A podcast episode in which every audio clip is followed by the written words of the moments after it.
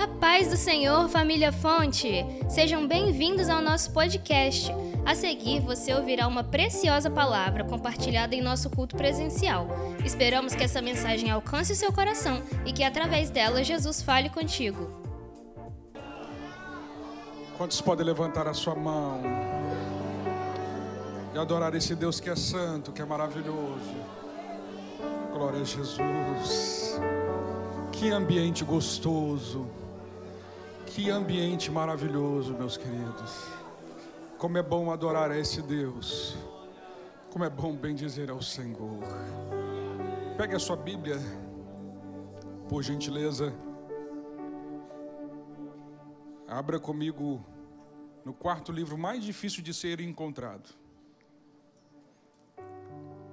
Não sei se você sabe qual é ele. O primeiro é Gênesis. O segundo é Apocalipse. O terceiro é Salmos. Qual é o quarto mais difícil encontrado? Êxodo. Êxodo capítulo 6. A partir do versículo 5. Nós estamos hoje no nosso terceiro culto de missões. Desde manhã Deus tem feito coisas extraordinárias aqui, irmãos. O culto das 10 foi algo surreal, vamos dizer assim, maravilhoso. Deus fez algo maravilhoso no culto das 10. No culto das 17 tivemos salvação de almas que vale mais do que qualquer coisa. E no culto das 19 está esse ambiente maravilhoso. Que glória, que bênção. Êxodo capítulo 6, a partir do versículo 5, nós vamos ler até o versículo 9. Quem achou, diga amém. amém. Quem não achou, por ser difícil, diga misericórdia. Amém. Glória a Deus. Diz assim o texto bíblico: E também tenho ouvido o gemido dos filhos de Israel, aos quais os egípcios escravizam, e me lembrei do meu conserto. Portanto, dize aos filhos de Israel: Eu sou o Senhor, e vos tirarei de debaixo das cargas dos egípcios vos livrarei da sua servidão, e vos resgatarei com braço estendido e com juízos grandes, e eu vos tomarei por meu povo, e serei vosso Deus.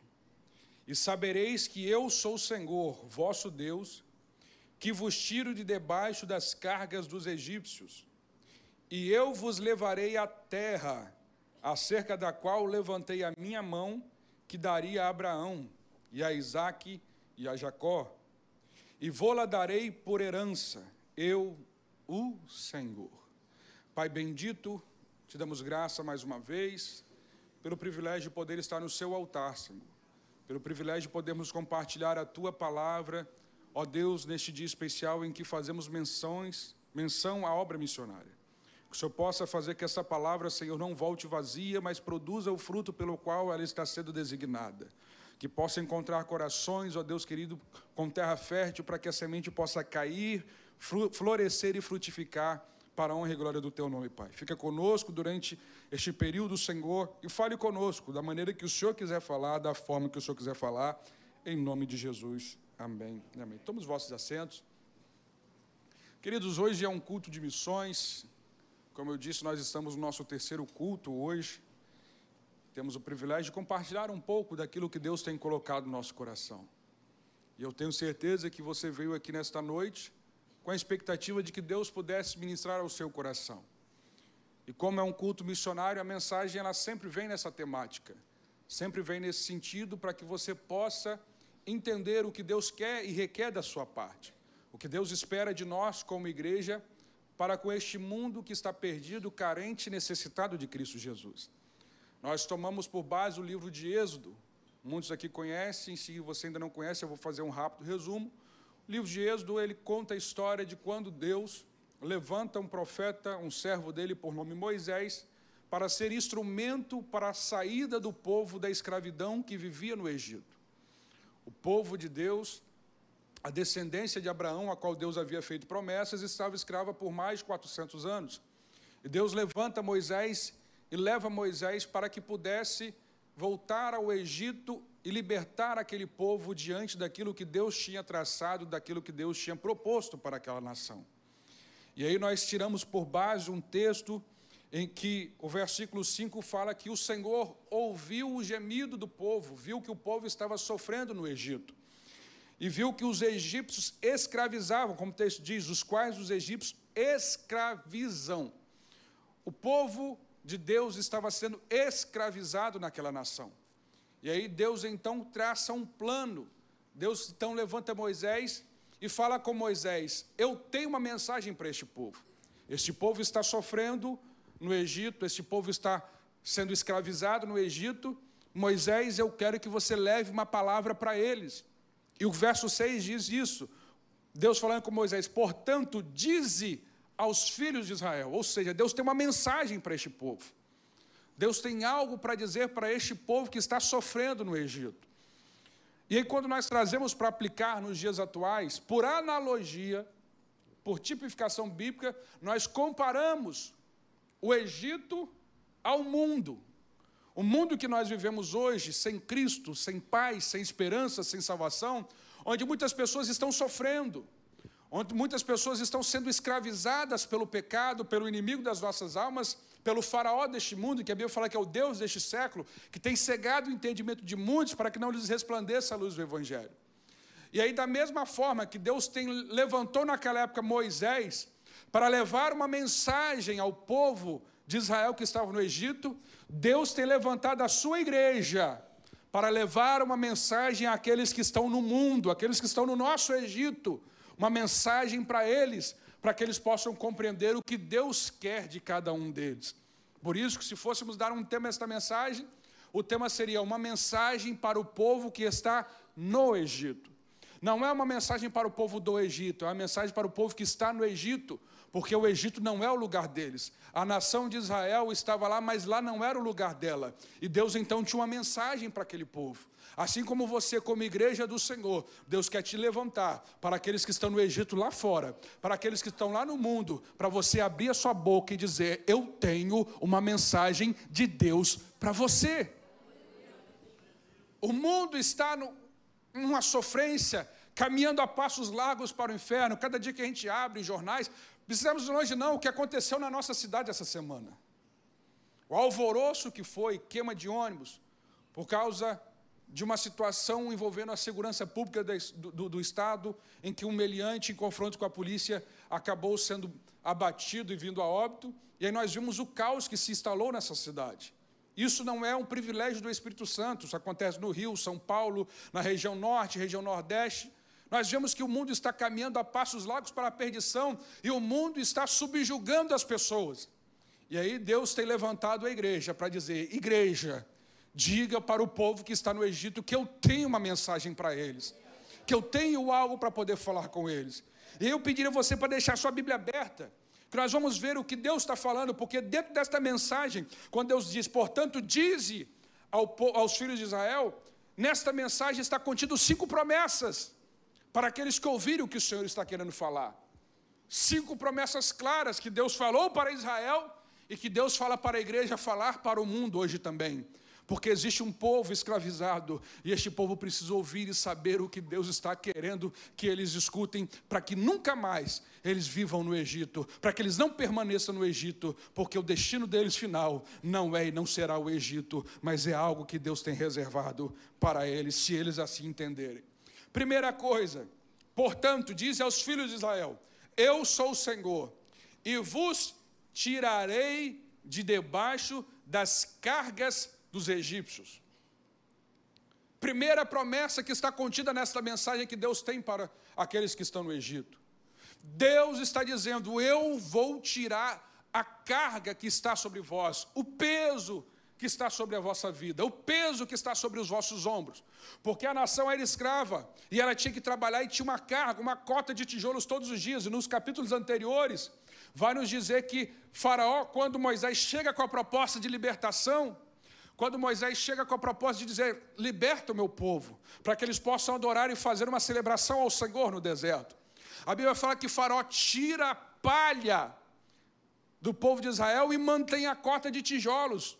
Ou seja, a carga aumentou, o peso aumentou sobre a vida deles. E eles passaram a sentir o peso sobre os seus ombros. E a primeira coisa que Deus está falando, está prometendo, está trazendo essa mensagem: eu vou tirar esta carga dos egípcios de sobre vocês. Que carga é esta? É a carga do pecado, é a carga da culpa, é a carga da tristeza que está sobre os nossos ombros. Você já reparou que todas as pessoas que, quando você vai levar o Evangelho de Jesus, que ela se mostra aceitável ao ouvir a palavra de Deus, de repente parece que a situação dela piora? Quantas vezes você orou por aquele ente querido, clamou, e quando você pensa, não, agora ele vai, e aí de repente pesa aquela opressão, pesa aquele peso do mundo, e a pessoa parece que vai degringolando. A gente, tem até brinca, né? Está piorando é sinal que vai melhorar. Muita gente fala assim. Mas no mundo não. Por quê? Porque Faraó percebe que Deus quer fazer algo diferente. E o faraó deste mundo nós sabemos qual é, o inimigo, que não vai nem dizer o nome dele. Todas as vezes que Deus levanta você para propor, para tirar o peso de sobre alguém, o inimigo se levanta e faz com que o jugo, o peso seja maior. Mas eu tenho uma palavra de Deus para você hoje que Jesus disse. Mateus capítulo 11, versículo 28. Jesus diz: Vinde a mim Todos vós que estáis cansados e oprimidos, e eu vos aliviarei. Tomai sobre vós o meu jugo e aprendei de mim que sou manso e humilde de coração, e encontrareis descanso para as vossas almas, porque o meu jugo é suave e o meu fardo é leve. É por isso que Jesus está falando: eu vou tirar a carga, eu vou tirar o peso e vou substituí-lo, mas não por outro peso, eu vou substituir por aquilo que é leve, por aquilo que é suave, por aquilo que tira a opressão, por aquilo que tira o peso das suas costas, por aquilo que te impede, não vai te impedir mais, porque o meu jugo é suave, o meu fardo é leve, e mais, você vai encontrar descanso para a sua alma, alívio, o peso vai sair de sobre as suas costas. Eu estava contando no culto das 17 sobre um pouco da minha história de reconversão a Cristo. Porque eu nasci no lar cristão, apresentado na igreja, fazendo jogral, fazendo teatro. Naquela época tinha jogral, não sei se hoje mais faz isso, né, mas eu fazia muito jogral. Eu brinquei que era missionário milênio, sou do tempo antigo. Muito jogral. Aí minha mãe estava falando que fizeram o, o, o, aniversário do meu primo, que é pastor em Linhares, e aí colocaram alguém até me representando, porque a gente estava em tudo. E aí eu cresci, eu tinha um apelido, que era Pim, e o apelido dele era Tim.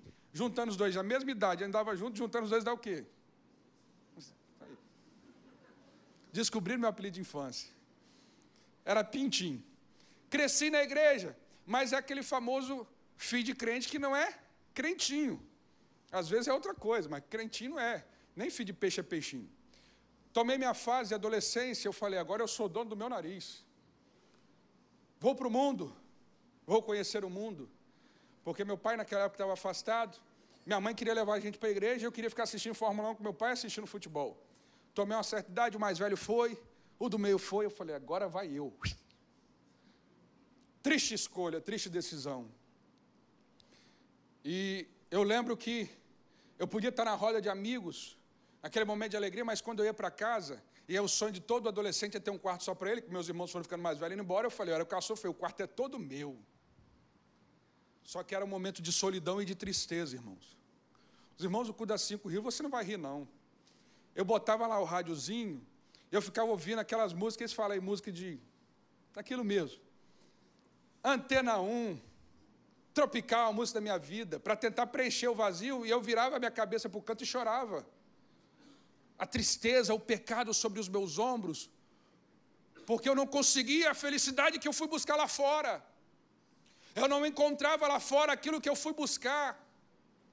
E aí, de tanta minha mãe orar, insistir, e aí foi convidando, aí eu comecei a voltar à igreja, sabe, aqueles meio cismado, olhando para trás. Eu sentei lá no fundo do banco e fui chegando, fui chegando, até que um dia, ouvindo a mensagem, a palavra de Deus, começou algo a arder no meu coração.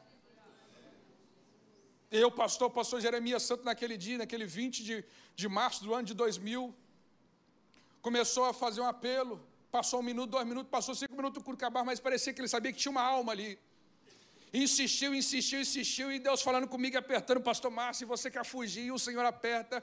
E eu falei, Senhor, se o Senhor tem alguma coisa comigo, o Senhor vai me levantar desse banco e vai me jogar lá na frente. Quando eu menos esperei, eu estava lá na frente chorando, em lágrimas. Mas, irmão, sabe por que eu estou contando isso? Porque a sensação de alívio, aquele peso que estava sobre as minhas costas, pareceu que saiu de uma vez por toda. Ah, eu entendi o que Deus diz: Vinde a mim, todos vós que estáis cansados e oprimidos, que eu vos aliviarei. Eu pude entender, Pastor Kleber, o que era de fato tirar o fardo do peso do pecado, da tristeza, da depressão, da angústia, ser lançada de fora e agora ser templo, habitação e morada do Espírito Santo.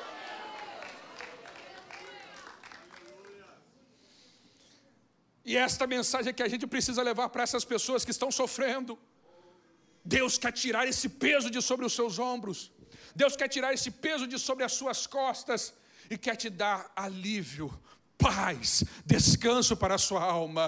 Descanso que você precisa, não é o Rivotril que vai trazer, não é a droga, não é a bebida, mas é a graça, paz, misericórdia de Cristo Jesus. Segunda coisa, seguindo o texto, e vos livrarei da sua servidão. Servidão aqui não é de ser servo, meramente por ser servo. Servidão aqui é de escravidão. A mensagem que Deus está levando para aquele povo, que a gente precisa levar para eles, Deus quer te libertar da sua escravidão. Deus quer libertar você daquilo que te escraviza, daquilo que te faz escravo. E tudo aquilo que nos faz escravo tira a nossa liberdade. Nós estamos falando tanto nesta época, em questão de eleições de liberdade, trazendo para o mundo espiritual. Existem pessoas que estão presas, amarradas, pela escravidão que elas vivem. Como assim, pastor? Eu vou te explicar, eu vou te falar. O nosso presidente fala muito sobre isso. Ele tornou mais claro ainda um texto que a gente já conhecia em João 8,32. Ele sempre diz, eu sempre carrego comigo, João 8,32, e conhecereis a verdade. Aí você também conhece, olha que bênção. Só que quando a gente olha o texto por completo, nós precisamos entender o que Jesus está dizendo. No verso 31, Jesus diz: Se ouvides as minhas palavras e guardardes os meus mandamentos, verdadeiramente sereis meus discípulos, e conhecereis a verdade, e a verdade vos libertará. Só que no verso 32, alguém retruca presbítero Marcelo Lois. Ah, como assim? Nós não somos escravos. Nós somos livres. Como assim vai dizer que nós seremos livres? Que nós seremos libertos? Aí Jesus vem escancar e desmascara o que muita gente esconde e não entende. Jesus, no verso 34, diz: Em verdade, em verdade vos digo, que todo aquele que comete pecado é escravo do pecado.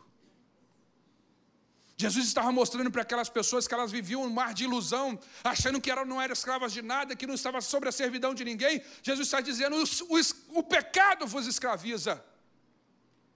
O pecado toma a sua liberdade. O pecado toma a sua liberdade de escolha. Porque a sua carne ela vai tender sempre aquilo que é favorável ao pecado. O pecado vai tentar te conduzir aquilo que não é bom, que agrada a Deus, e você vai ser subjugado porque você não terá mais vontade. Porque nós vemos muitas pessoas que chegam na casa de recuperação, né, pastor Roberval, que estão dominadas pelo vício, porque estão escravizadas pelo vício, por consequência do pecado. A Bíblia fala que por um homem entrou o pecado no mundo e pelo pecado a morte, assim passou a todos os homens. O pecado passou a escravizar as pessoas. O povo estava escravo do, do, de Faraó e dos egípcios, mas muitos de nós estão escravos do pecado.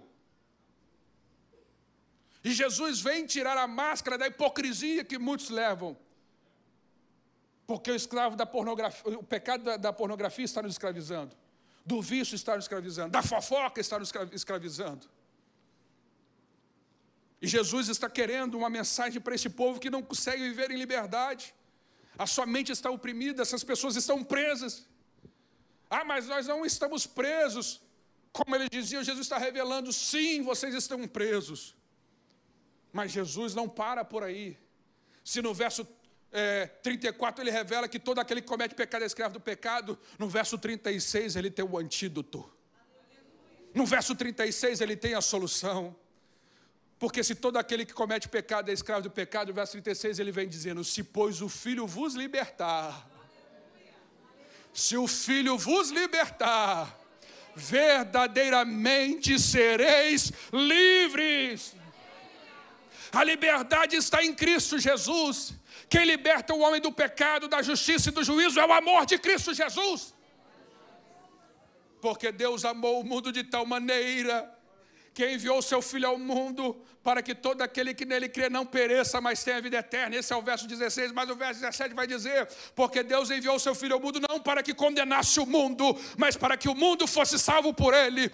Quem pode nos libertar da escravidão do Egito, da mentalidade do Egito, da cultura do Egito, de não sermos mais escravos, é Jesus de Nazaré, é Jesus Cristo.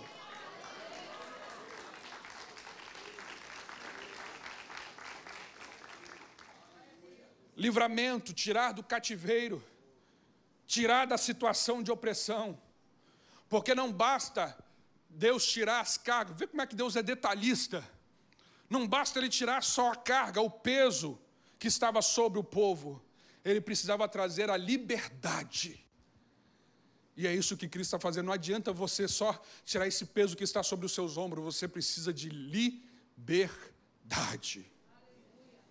E olha o que, que o texto diz: que uma coisa vai complementando para a outra. Depois de livrar da servidão, ele vai dizendo: E vos resgatarei com braço estendido e com juízos grandes. Vos resgatarei. Muita gente confunde liberdade com resgate.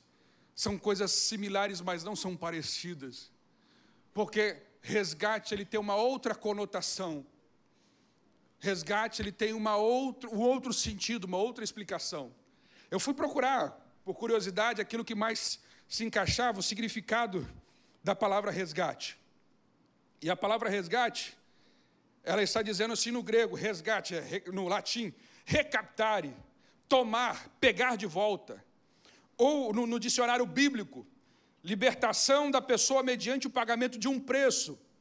E no dicionário comum, a quantia paga por essa libertação.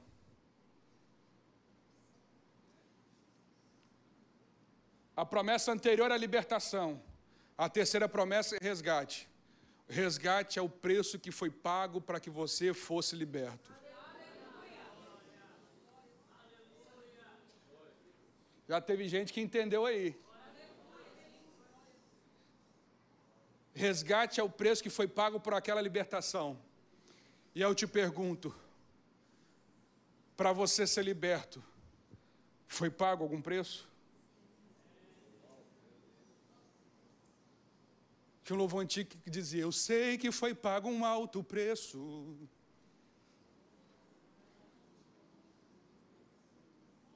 Só os velhinhos cantam aqui igual. Paulo diz que fostes comprado por bom preço. Que preço é este? O próprio Cristo responde, Mateus capítulo 20, versículo 28.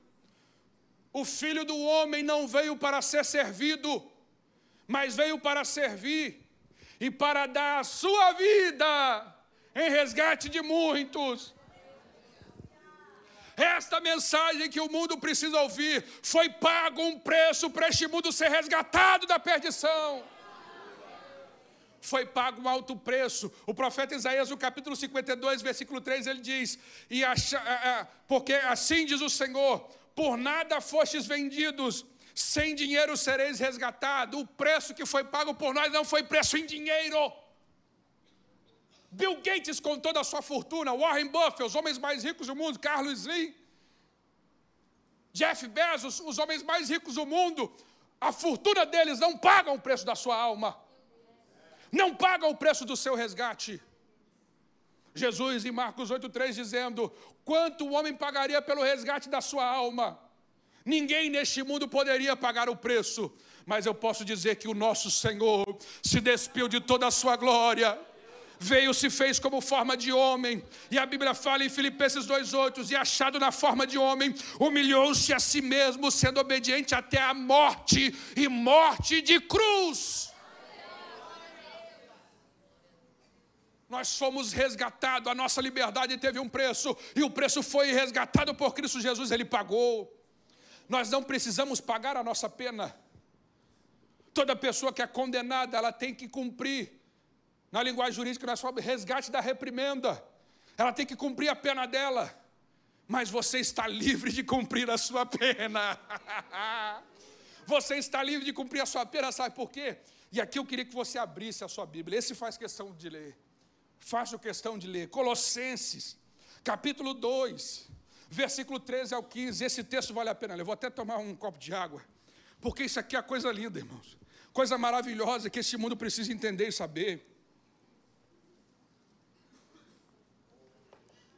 Colossenses, capítulo 2, versículo 13, a seguir, diz assim: E quando vós, Paulo falando de nós, e quando vós estáveis o que? Mortos nos pecados, e na incircuncisão da vossa carne, vos vivificou juntamente com ele, perdoando-vos todas as ofensas havendo riscado a cédula que era contra nós nas suas ordenanças, a qual de alguma maneira nos era contrária, e atirou do meio de nós, cravando-a na cruz, e despojando os principados e potestades, os expôs publicamente triunfou, e deles triunfou em si mesmo.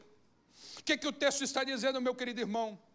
Tudo aquilo que te acusava, tudo aquilo que te condenava, tudo aquilo que de alguma maneira era contrário a você. Porque o inimigo, uma das coisas dele é ser acusador, é ser o lado da acusação.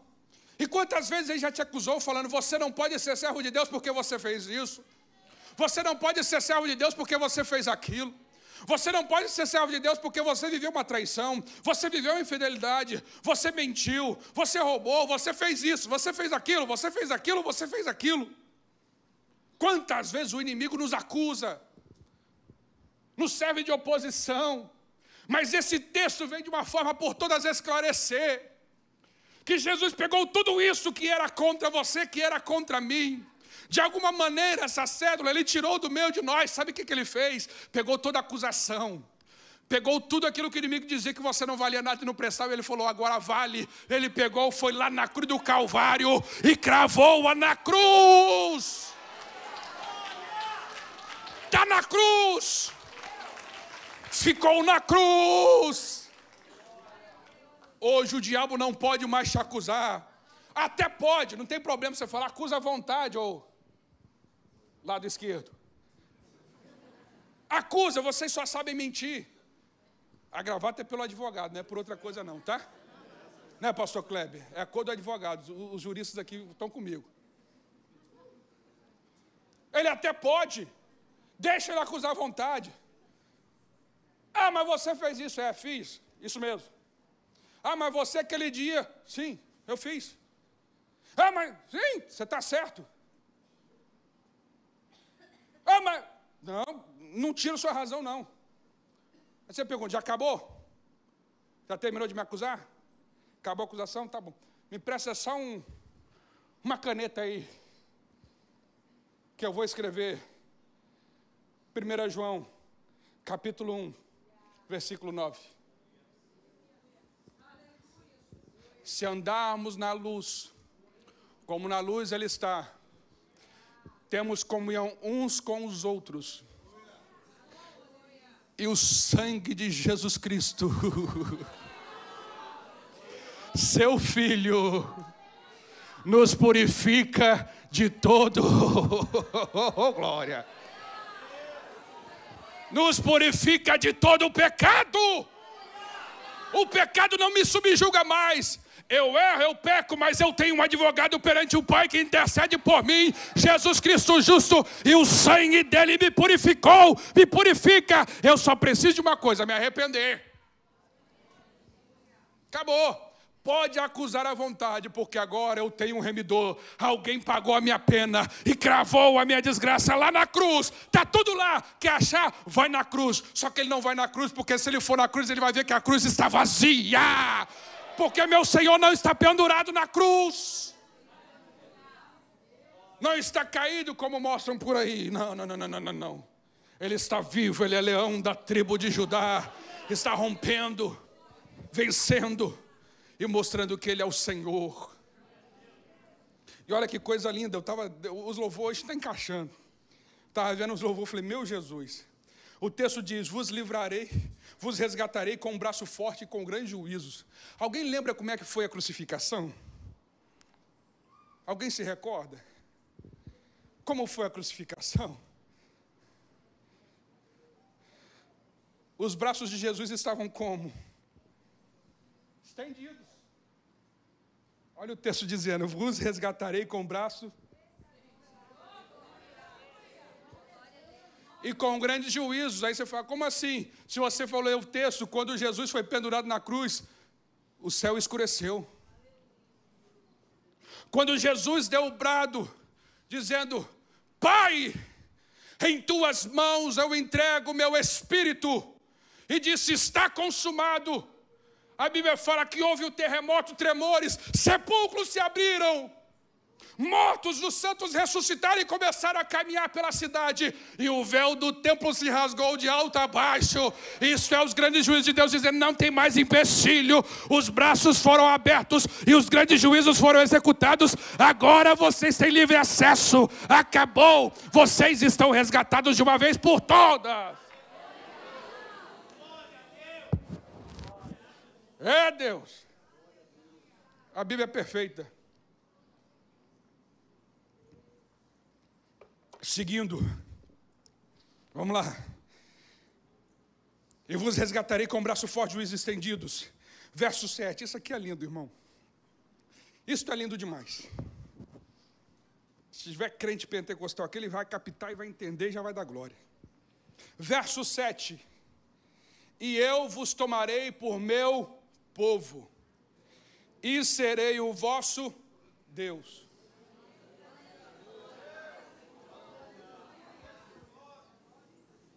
Meu Jesus.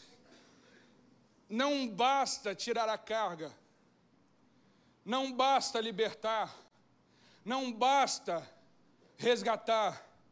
Deus não nos quer órfãos. Deus não nos quer órfãos.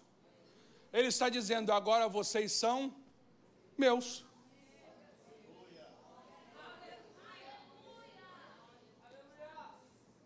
E eu sou teu. Pode dizer que vocês cantaram tudo hoje? E eu sou teu, e tu és meu. Santo és incomparável. Para Pedro, capítulo 2, versículo 9, versículo 10. Abre aí. Não é cu de ensino, não, mas vale a pena abrir para você entender como esta palavra é linda, como ela é perfeita, como ela é maravilhosa. 1 Pedro, capítulo 2, versículo 9, versículo 10.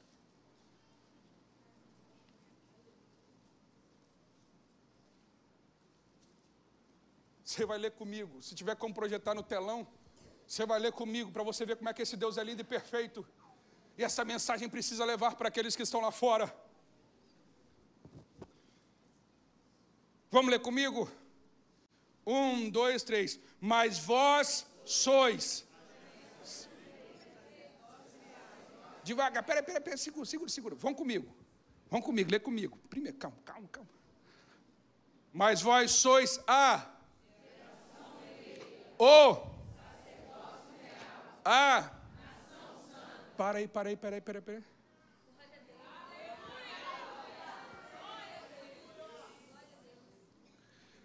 Eu vos tomarei por meu povo. Eu vos tomarei. De alguma maneira. Não é moeda corrente, não, tá? É dinheiro vivo, moeda corrente. Vos tomarei. Vou adquirir vocês. Olha o que o texto diz. Vós sois a geração eleita, sacerdote real, sacerdócio real, nação santa, o que? O que? O? O?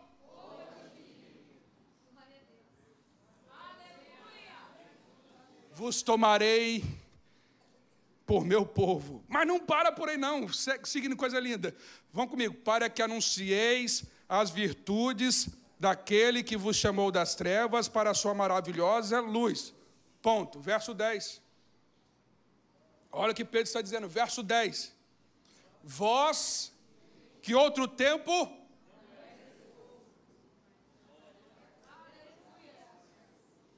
Nós não éramos povo mas as coisas mudaram. Vós que ao tempo não erais povo. Seguindo, diz o que? Mas agora. Mas agora. Mas agora. Mas agora. Vocês não eram povo, mas agora vocês são povo da nação celestial, sacerdócio real, povo adquirido, mas não é qualquer povo, é povo de Deus, é povo do céu.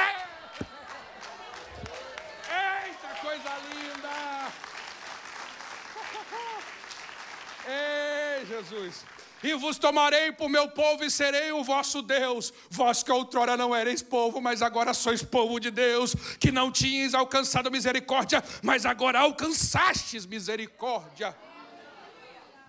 Esta mensagem precisa ser anunciada para essas pessoas que acreditam que não tem mais esperança. Diga para elas: você pode ser povo de Deus. Diga para elas que elas podem ter esperança. O Egito não é o lugar delas, a terra delas não é, não é, não é o Egito. Para de ficar com essa dubiedade achando, eu sou meio lá, meio cá. Não, não, você não é do Egito, você não faz parte do Egito, você não nasceu no Egito, você não vai morrer no Egito. Você é povo de Deus porque você foi comprado por um bom preço. Você agora tem misericórdia. Olha que coisa linda. Vamos seguir. Primeiro é João. Não, primeiro é João, no Evangelho de João. Esse você precisa abrir, não. Evangelho de João, capítulo 1, versículo 11 e versículo 12. Ele veio para o seu, mas os seus o rejeitaram. Verso 11. Verso 12. Mas a todos quanto receberam, deu-lhes o poder de serem feitos.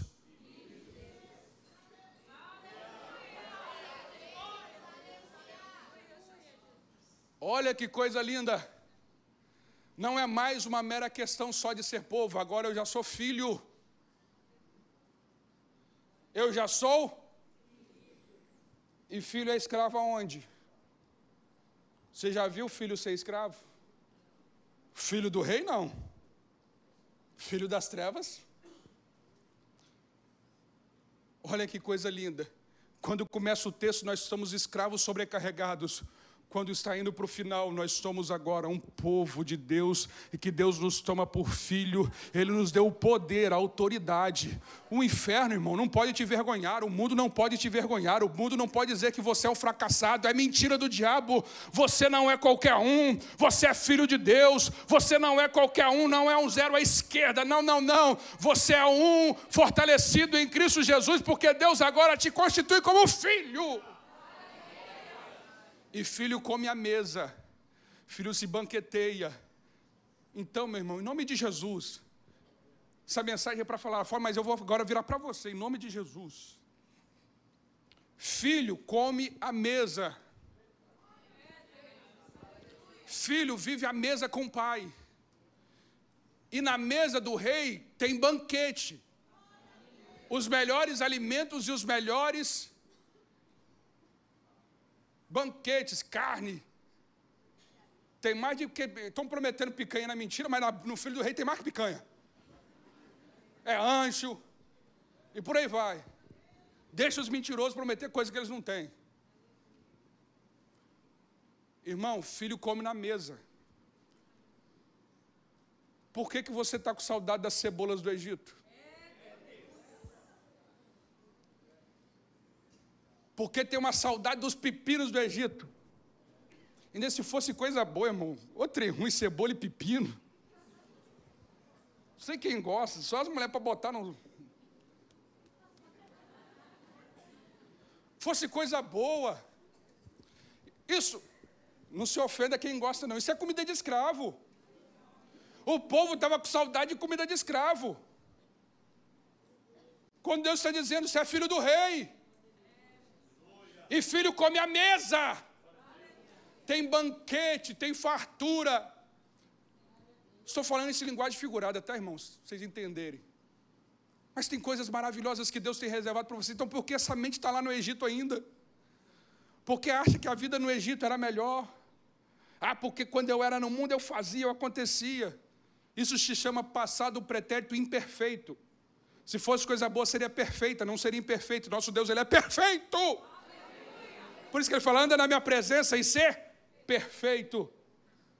Esquece isso, abre a sua mente, deixe o Egito para trás, olha o que tem para frente, olha as coisas maravilhosas que Deus tem para você. E a todos quanto receberam, deu-lhes o poder de serem feitos filhos de Deus. Filho está na casa, filho está ao lado do pai, filho convive com o seu pai, com o reino, e tem todo o reino para desfrutar. Olha que coisa linda. É isso que Deus tem para você. É isso que Deus tem para as pessoas que estão lá fora. Então, para os que estão aqui dentro, esquece essa mentalidade, deixa para fora. Isso é a mentalidade do Egito, a sua mentalidade agora é do céu. Nós agora não temos mais a mente do Egito, nós agora temos a mente de Cristo. É isso que Deus tem para nós. Seguindo o texto. Para finalizar, a quinta promessa. Primeira, vos tirei, tirarei debaixo das cargas dos egípcios. Segunda, vos livrarei da servidão. Terceira, vos resgatarei.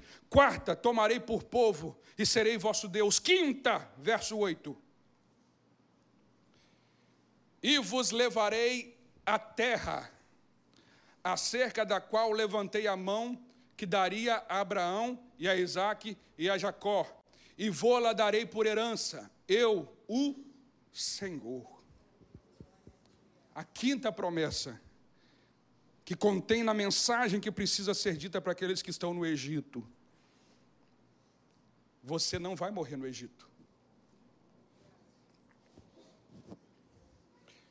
Eu te levarei para um outro lugar. Eu vou te levar para uma terra que eu prometi. Eu vou te levar para uma terra prometida, que não é o Egito. Para que você está com saudade do Egito se eu tenho algo maravilhoso e melhor para você? trazendo para nós João capítulo 14, versículo 1. Não se turbe o vosso coração. Credes em Deus, credes também em mim. Na casa do meu pai há muitas moradas. Se não fosse assim, eu não vou lhe teria dito. Mas eu vou preparar-vos lugar. E se eu for e vos preparar lugar, eu virei outra vez e vos E eu vos levarei, e vos levarei, para que onde eu estiver, estejais vós também. Cristo não veio aqui morrer neste mundo, padecer todos os males para que a gente permanecesse aqui. Este mundo não é o nosso destino final. Você não vai morrer neste mundo. Entende o que eu estou falando, não é da morte física. Você não vai ficar neste mundo. Existe uma terra prometida para você. E o próprio Cristo está dizendo que eu vou vos levar, eu vos levarei uma terra que eu prometi a vocês. E o Senhor prometeu uma terra prometida para nós. Mansões celestiais. Eu brinquei no culto assim, que às vezes você tem uma casa aqui basicona, às vezes mora até no barraco. Preocupa não, tem mansões celestiais para você. Só que essa promessa, ela é verdadeira, ela pode ser cumprida. Não é igual a promessa da picanha, não, mas essa promessa ela pode ser cumprida. Essa promessa é verdadeira. E vai acontecer. E a pergunta é: você está preparado para ela? Você está pronto para recebê-la? Mas para isso, esquece a escravidão, porque agora você não é mais escravo, você é filho. E filho tem que estar com o reino no pai. E o local onde o pai está, não é aqui. É lá em cima. E ele já tem até um banquete preparado chamado Bodas do Cordeiro preparada para poder receber a igreja. Tanto é que naquele dia, em Mateus 25, 34, esse eu vou ler. Então dirá o rei, simbolizando ao Senhor, aos que estiverem à sua direita. Olha aí, ó. A promessa sempre é para quem está à direita. Então dirá o rei aos que estiverem à sua direita: Vinde benditos de meu Pai possuir por herança o reino que vos está preparado desde a fundação do mundo. É seu. Toma posse. Promessa se toma posse. Se está prometido, toma posse. Mas como é, qual é a fórmula? Tem concorrência? É quantos por uma vaga? Nós temos muitos militares aqui que fizeram concurso, naquela época estava preocupado, é, é 20 por 1, é 30 por 1, ou quem passou em vestibular, igual eu fiz na UFS, era 20, 30, 10 por 1, e aquela preocupação, eu tenho que estar no limite de vagas. Eu tenho uma boa notícia para você. Não tem concorrência. Não é 10 por 1, 20 por 1, não, não, não, não. É uma coisa muito simples. É só reconhecer esse Cristo como o único e suficiente Salvador da sua vida. Seu passaporte vai ser carimbado e você vai ser apto a poder entrar, ingressar nas mansões celestiais. Porque aquele dia está vindo de repente. No abrir e fechar de olhos antes do soar da última trombeta, e a trombeta vai soar, e os mortos em Cristo ressuscitarão primeiro. Depois nós, os que ficarmos vivos, iremos ao encontro do Senhor nos ares.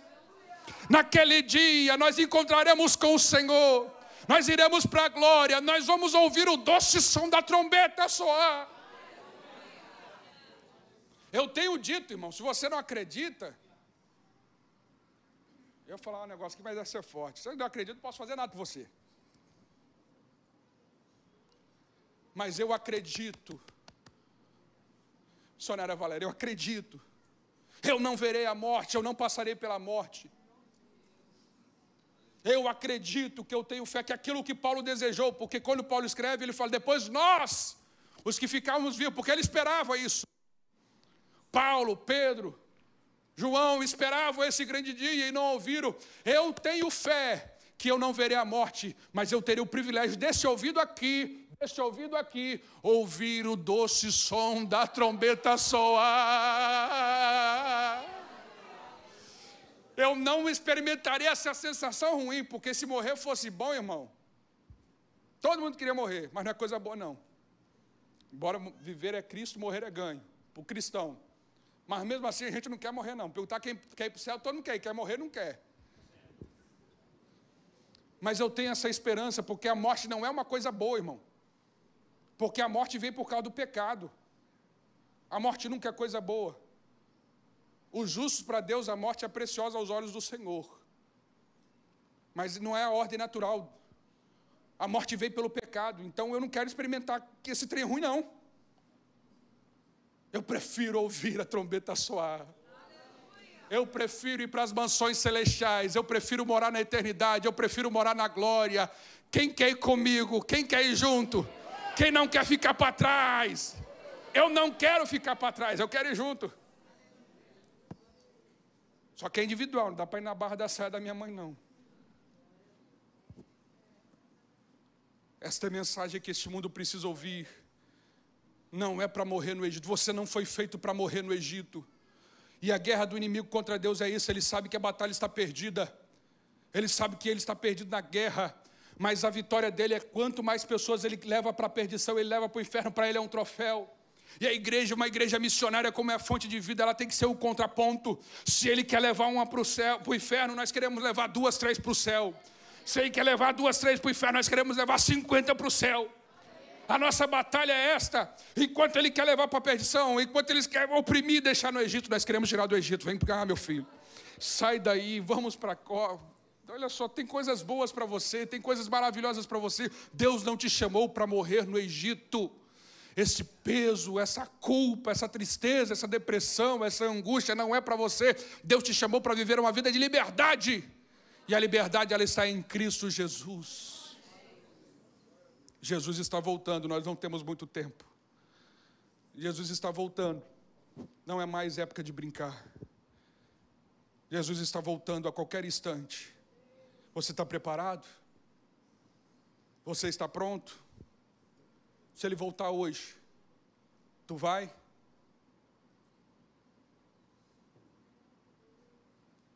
São 8h37. Se ele voltar até 9 horas, tu vai?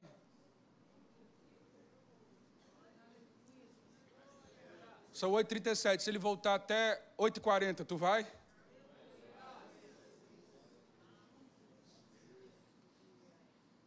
São 8h37, 21 segundos. Se ele voltar agora, e só duas pessoas subirem, dessa multidão que está aqui, se ele voltar agora, só duas pessoas subirem.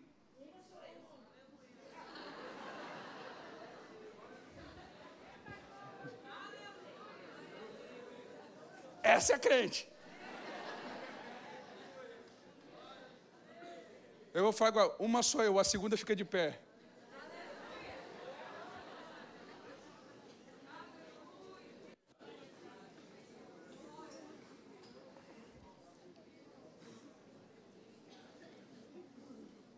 Ministério de louvor vai cantar um louvor. E eu queria muito que você prestasse atenção. Eu não sei como está a sua vida, você que entrou aqui, que por alguma razão ainda não entregou a sua vida para Jesus ou está afastado do Evangelho. Eu queria que você prestasse atenção. Eu não sei como é que está levando a sua vida, se você está se sentindo escravizado, algemado, aprisionado. Deus tem uma palavra para você. Eu queria que você prestasse atenção nesse louvor. E depois que você prestar atenção nesse louvor que o ministério cantar, eu quero lhe fazer um convite muito especial. Porque esta mensagem no culto missionário que o mundo precisa ouvir, mas você pode estar vivendo no mundo, está aqui hoje presente, mas pode estar vivendo no mundo, essa mensagem é para você também. O Senhor quer tirar esse peso de sobre as suas costas. O Senhor quer te dar liberdade de verdade, te libertar do pecado. O Senhor quer resgatar você para você reconhecer que o preço já foi pago. Você não precisa pagar mais nenhum preço, o preço já foi pago. O Senhor quer te fazer filho dele, povo dele. E o Senhor quer te levar para a eternidade. Para que todos nós possamos subir você também subir junto conosco. Você possa também morar conosco no mesmo lugar que nós vamos morar. E não é promessa, não é conto de carochia, não, não, não é fábula, não, é verdade. E eu queria que você prestasse atenção neste louvor. Obrigada por ficar conosco até aqui. Compartilhe esse podcast para que assim mais pessoas sejam alcançadas pelo amor de Jesus. Não deixe de nos acompanhar pelas redes sociais através dos links abaixo. Até a próxima!